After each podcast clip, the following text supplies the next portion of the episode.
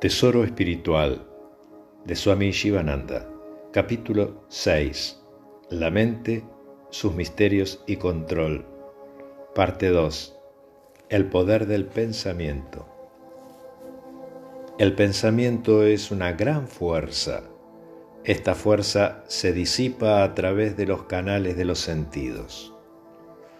Construye un dique en el canal desvía la fuerza del pensamiento hacia la tierra del corazón.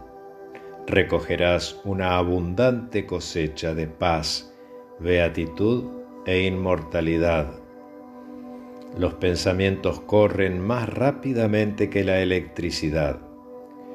La ley del pensamiento es tan exacta como la ley de las matemáticas o de la electricidad. El cuerpo es pensamiento objetivado salud, felicidad y éxito. Cada condición o evento es un resultado de tus pensamientos. Es muy importante el conocimiento efectivo de las leyes que gobiernan el pensamiento del mundo.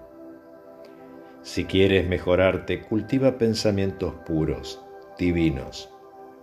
Los malos pensamientos corroen tu carácter cultiva buenos divinos pensamientos. Por medio de pensamientos positivos de paz, amor y bondad, puedes vencer todos los obstáculos del miedo, el odio y la maldad. Debe purificarse la mente para pensar correctamente. Se purifica la mente por medio del estudio de las escrituras, por el cultivo de las virtudes y satsang, el hombre no reposa hasta tanto descansa en Dios. La separación existe solamente en el propio corazón. El silencio puede ser conseguido solamente cuando uno controla las fluctuaciones de la mente. Mientras los pensamientos afloran, no es posible conducir la mente hacia adentro. En tanto que la mente no se dirija al interior, el ser no puede ser realizado.